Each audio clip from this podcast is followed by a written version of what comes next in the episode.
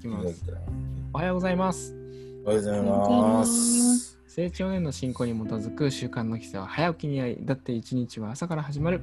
10月8日木曜日も始まりましたサンラジです。えー今回のテーマはこちらです。まあ、今の、まあ、コロナによってこう変化しつつある生活の部分で、ちょっと山田さんからなんかまあ素朴な疑問というか、今こう考えているところを話してもらって、そこからちょっと深めていきたいなと思いますけど、今なんか思っていることがあるということで、よろしくお願いします。よろしくお願いします。はい、えー私が今思っていることなんですけどね、えー、と先日テレビを見まして、やはりあのコロナ禍で、えー雇用を解雇された方がやっぱりいっぱいいらっしゃいまして、やっぱりなかなか再就職するのに年齢とかがやっぱり高くて厳しいと言って断られてなど厳しい方もいらっしゃいますし、いろんな家庭の諸事情とかがあって、やっぱりなかなかいい会社だと巡り合わないとかで困っている方がいらっしゃって、自分も同じ立場ですけれども、あのーなんでしょうね、人間にはやっぱりこの世で生きてる限り生きる権利といいますか、そういう生存権っていうことはあるかどうか知りませんけど、そういうのがあると思うので、やっぱりさ何が何、何が起こっても、まあ、命あるんですから、生きていけるように保障してくれるなんか生活保護をもっと、あのまあ、最初からそれに頼るのは良くないですけども、やっぱりもう、どうしようもない時はやっぱりそこをやっぱり受けやすい世の中にもっともっとなっていってほしいなっていうのがあります。例えば地方でも私みたいな住んでる地方でもやっぱりあのなんでしょうね車がないとやっぱり動きづらいっていう人だったら車持ってても生活保護を受け取れるよとかそういうふうな緩いようにもっとしていってほしくてその人たちが自立してまたあの仕事についてあの独り立ちしていけるようにサポートしてくれるようなそういうあのサポートが熱い日本になっていってほしいなっていう気持ちがありまして、あと、今、その失業者が、コロナ禍で失業者が増えた中で、つくづく感じてるのが、やっぱり、どこの、まあ、自動車教習所や、あの、なんでしょう、私でしたら、最近でしたら、あの、そういうクレーンとか、そういったあの大型パワーショベルとか、そういった、あの、ですね、あの特殊な資格を取るところのやつとかもそうですけど、みんな受講者でいっぱいで、もう2ヶ月待ちとかそういうのが多数発生しているので、やっぱり競争になってますんで、もう一日一日がいつ予約したら、あの予約してこねたら、もうあの見逃すかっていう状況なんで、やっぱり、うん、なんかもっと、なんでしょうね、なんて言ったら分かりませんが、うん、ちょっともっと、やっぱり気持ちのなんか焦りとか余裕とか持てるような社会になってほしいなっていうのはあります。まあちょっとざっくりしたあれですけど、まあ皆さんのちょっと今こういう失業者が増えてるっていうことに関してちょっとどう思われてるのかなっていうのをちょっとお聞きしてみたいですね。まあとりあえず一遍終わります。ありがとうございます。ありがとうございます。ありがとうございます。世の中の保護保護ですね、保障みたいなものをもっとサポート厚くできないのかっていうところですね。皆さんが余裕を持てるようなにならないのかっていう、まあ、問いかけだと。そうですね。はい。で、うん、うんかそういう、そういうふうにこう思われるのは確かにわかるなっていう一方、まあ自分自身に当てはめてみたときに、例えば僕は高校を卒業して会社に入ったんですけど、ぶっちゃけその時ってなんかそんな考えてないんですよね。そのん深く僕は考えずに就職をしたので、でそこの会社の将来性とか、なんかそれが本当にその今後自分の働くってところでいいのかとか、そういうことをしっかり自分で時間かけて考えなかったんですよね。でそれなんで考えなかったかっていうと、まあもう本当に一言で言うとお恥ずかしながらめんどくさかったからなんですよね。今考えるのが あんまりめんどくさかった。なんかもうとにかく分かんないし働いたらいいじゃんっていうふうにある意味思考停止してたんですよね。で、だからやっぱそういう人ってすごい多いなと思っていて、その自分のその仕事を選ぶときとかってすごい大事なことなんだけど、なんか遊ん遊びにできたことの延長とかだったりとか、なんかちゃんと考える時間を設けてない。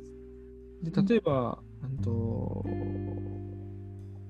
んだっけ、あこうやめんダメになった会社っていうのはある意味自分に見る目がなかったっていうのはやっぱり自分で感じ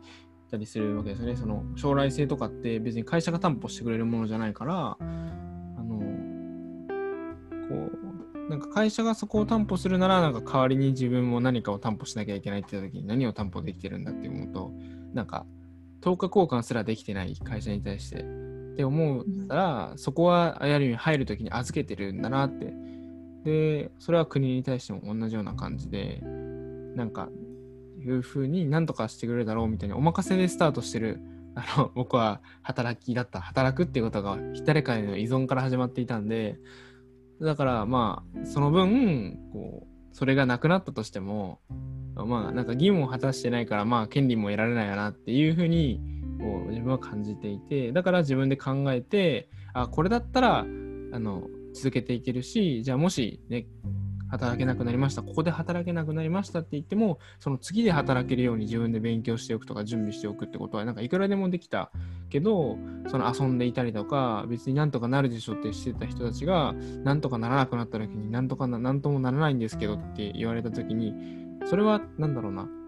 こううまくいってる人たちは国が保証してくれてるからうまくいってるわけじゃなくてその自分で準備してきたっていうその遊んでる間を頑張ったっていうパターンもとても多いのかなと。だから全部が全部ではないけれど、ほとんどがやっぱりそういう、その、何らかの準備、それはなんか目に見えない準備かもしれないですね。誰かのために、こう周りのためにすることをいろいろしていて、信頼を勝ち取っていたからとか、こう自分自身の成長をしていって、なんかどこでもこうやりがいを持って働けるような心境を自分で手に入れてたらどこでも行けるし、みたいなこと言ったときに、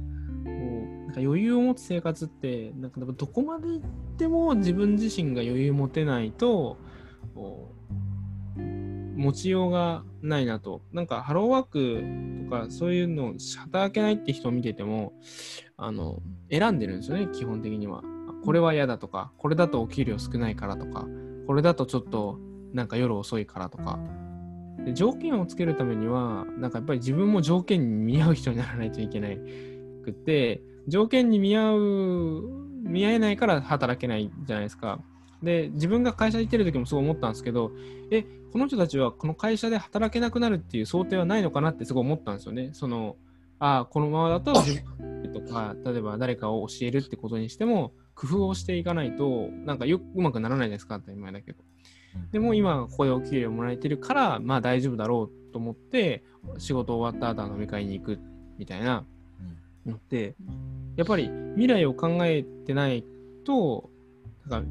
未来、未来にすがもうすねちゃうよねっていう 俺のことなんて考えてくれてなかったじゃんっていう ふうに、なんか未来君からも言われるのかなっていう。でそれは別になんか、えー、考えてなかったからそんなお前のせいじゃんっていうことじゃなくってああそうか考えてないとこうなるんだっていう学びだと思うんですよね。あじゃあ次はこう考えていこう。で日本結局別に仕事選ばなければ仕事つけるし、その死にはしないんですよね。自分がこういう生活がいいっていう、それを誇示しなければ。でも自分が求める生活主人とか、なんかプライドとかそういうのを、こう努力なしでプライドだけ守ろうとすると、要は守るべきものを守ってないのに守るべきものだから守ってもらおうっていうのはやっぱりあのフェアじゃないなって思うので、ぱりそういうふうに見てますね。うんなんか厳しい言い方をすると、なんか因果応報なので、今どんなきつい状況にあっても、なんか徳を積んでる人っていうのは、全然そういう状況には陥らないじゃないですか。だからそれに気づけるチャンスなんのかなと。あ、もっとこうやって、ね、徳を積んでいくチャンスなんだってね、気づけるチャンス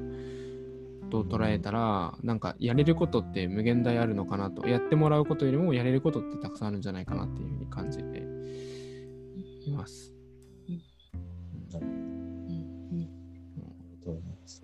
いや、内田委員長がおっしゃってること十分わかりますし、あのただ、やっぱり現象的にはっていう成長年齢はあれですけど、まあ現象的にはやっぱりどうしてもお子さん。持ってて、やっぱり帰ってきたらやっぱり保安上やっぱりね、小さい小1とか小2とかわかんないですけども、でまだちょっと低学年ぐらいのレベルの、まあ、お子さんやったら、やっぱりあの、誰か入ってきて、なんか事件に巻き込まれないのかって不安だから夕方4時ぐらいに終わられるような仕事がいいとか、やっぱりそういうね、家庭事情もありますから、やっぱりハローワークで仕事を探すときに、やっぱりどうしてもそれは求めちゃいますよね。確かに。それはもう家庭事情それぞれいろいろ、あの、そのご事情がありますからね。それな何もなしでややったらもうどれでもいいよってなるんですけど、それどんな仕事は嫌でどんな仕事がいいとか言って、僕はそんなのこだわらなければそれはいいよって言って、使ってくれるならどの会社でもいいからって言って、公にしちゃえばそうだけど、そこはちょっと難しいとこありますよね、現実的にね。うん、どうしてもあるから、やっぱりお子さん持ってるとこなると。うんもしよければ、田村さんなんか思うことあれば、何かありませんか、なんか私も、うん、この仕事っていうなんかこうまあ成長の絵とかで習ったりする話ではこうそのむまずはこうその人のた人を喜ばせるというか与える心っていうかこう無償の愛っていうかそこ、まあ、お給料とかもらうけどやっぱりその人に何かしらこう幸せになってほしいとか喜んでほしいとかそういう心を持ってやるものなのかなっていうのは漠然とあってで最初私もその看護師になった時はそういう気持ちでいたんですけど最初自分がやりたくない仕事ばっかり先輩に振られてたんですね。この私はこれやりたいのにって思うけどこうちょっとなんだろう看護師じゃなくてもできるような仕事を新人だから頼まれたりとかでもなんでこんなこと私はこれをしたいのにっていう思いがあったんですけどやっぱりそれって必要でやっぱり最初やりたくない仕事とかそういう自分じゃなくてもできるでしょこの仕事っていうのをやっぱり土台として持ってたからそのこうどんどんどんどんそれを基礎にしてだんだん看護師としての仕事をこう信頼そういう看護師の看護師でもないこう例えばその人のベッドサイドをきれいにするとかだったら全然看護師の資格がなくてもあのできることなのにそれやってきてって言われて「はい」って言ってそれをやることでその患者さんとの信頼関係が築けたりとかあとなんだろうその人のあれ？この人なんかこう薬飲み忘れてるとかなんかそういう自分でも看護じゃないことが看護とつながったりとかしてそういう基礎があったから今のその看護にもつながってるなっていうのが今になって思えてきてなんかこう自分がやりたくないとかっていう仕事って本当にその本当は自分にとって必要だから多分課せられてることだと思うんですよね。だけどそれを自分で勝手に自分はこれはやりたくないこれは必要じゃないって自分でそこで見切りつけちゃうとその先にもつながらないんじゃないかなっていう思いがあってだからまずこの最初はそのやりたくないこともやっぱり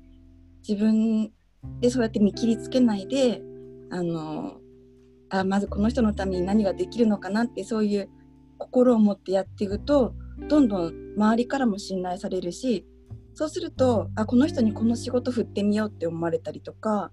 なんか何々さんにこれやってほしいとかって自然とそういう風な周りもなってきたりするのかなっていうのもあってだからまずは「はい」って言ってこうあさせてもらおうっていう気持ちも大事なのかなって最初のスタートは。そうするとだんだん自分がやりたい仕事も整ってくるっていうかやらせてもらえるような状況になってくるっていう自分の経験もあったのでなので最初こう自分がやりたやりたい仕事がないっていう人もまずは自分ができる仕事をまずやってみるとそういう最終的に自分がやりたい仕事につながってくるのかなっていうのもあるのああるのでまずなんかこうやってみてほしいなって気持ちがありますその自分はこれがやりたいっていうのを目標にしていいのでその目標のためにまずは与えられた仕事をやるっていう気持ちも大事なのかなって、うん、思いました。はい。そうです。ありがとうございありがとうございます。まあ、現実面こういろいろあるよねっていうところもありますけど、まあ、現実っていうふうに考えたら、まあ、日本ってやっぱはるかに全然楽で、まあ、海外と比較すれば海外の方が大変だし、まあ、日本でもまあ、ど今言った田村さんも言ってみたいにどの状況を自分でどう捉えるかっていうことで例えばそのお子さんがいてみたいなところでもお子さんが4人とかいても一日中本当に死ぬほど働きながら家事もしてっていう人もいるんですよね。それをあなんか充実して大変だけどこの子たちが将来のためにっていうふうに必死に働きながらやってる人もいる。でも片やいやなんかもうこの条件なん絶対無理だよって言ってる人もいるって言った時にどっちが幸せなんだろうって思うとやっぱり一生懸命やってこれが何かつながっていくんだっていうふうにやっぱ自分のできること自分のとこを増やしていくと当然入りも良くなっていくのでぱりなんでなんでってなってる人はこうお金たくさん持ってもなんでなんでってなると思うんですよね。なんか余裕ができてもえなんでなんでって自分で見つけられない誰かのせいにしてしまうっていう。でも誰かのせいにするところから出てきた時にやっぱちょっとずつ幸せっていうものを享受できる感じられる。なんか幸せを感じていいっていう自信がないと幸せと思えるような状況でも感じられないことでだって今こうやってズームつないで朝こうやって話せるっていうこと自体でもなんかもう世界から見たらなんかいくらか幸せな部類の人たちだろうって確かに。でコミュニケーションを取れる人たちって思ってうん就職できないって人にもハローワークに行くことができるってなんかだいぶ違いますよね食べるものもあるってことじゃないですか一応いけてるでホームレスっていう方でもやっぱテレビで思うのはこう配給があったりとかするわけじゃないですか。配給があるってね戦時中なんて別に普通に働く力があったって配給なかったりするわけじゃないですか。でもう比較の世界に生きるんだったらもっとそういう意味で比較すれば全然今のところって幸せになるし、まあ、でもそれだと人は幸せは感じられないので比較じゃなくてやっぱ自分ができることを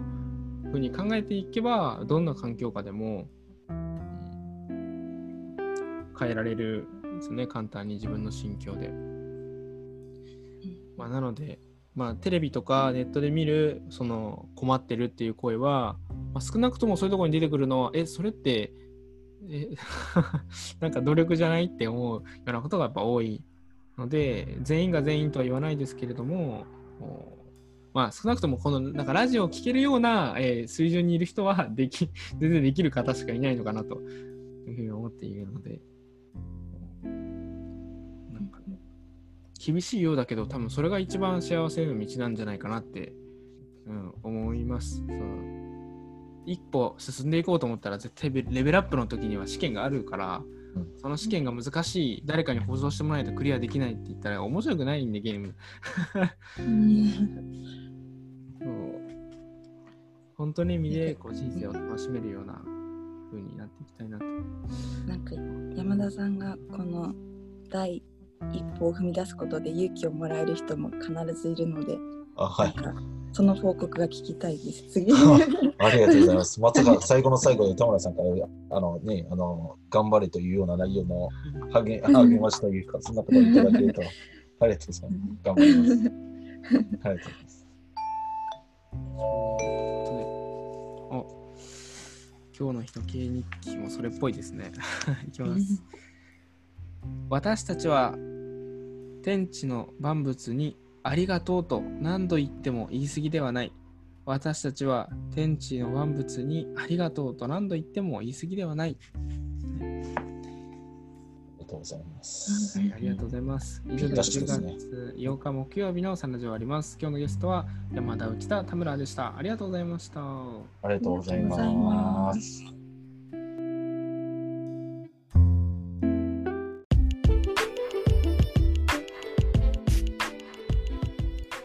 サンラジはその日のゲストでお届け中。毎朝ユニークな語りでゆったり楽しく深めています。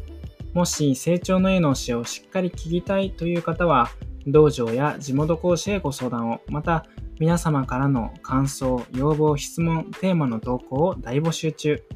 公式 LINE アカウント、ウェブサイトからもラジオが聞けるし、投稿もできます。パソコンや Spotify からお聞きの方は、概要欄のリンクをチェック。それではいってらっしゃい。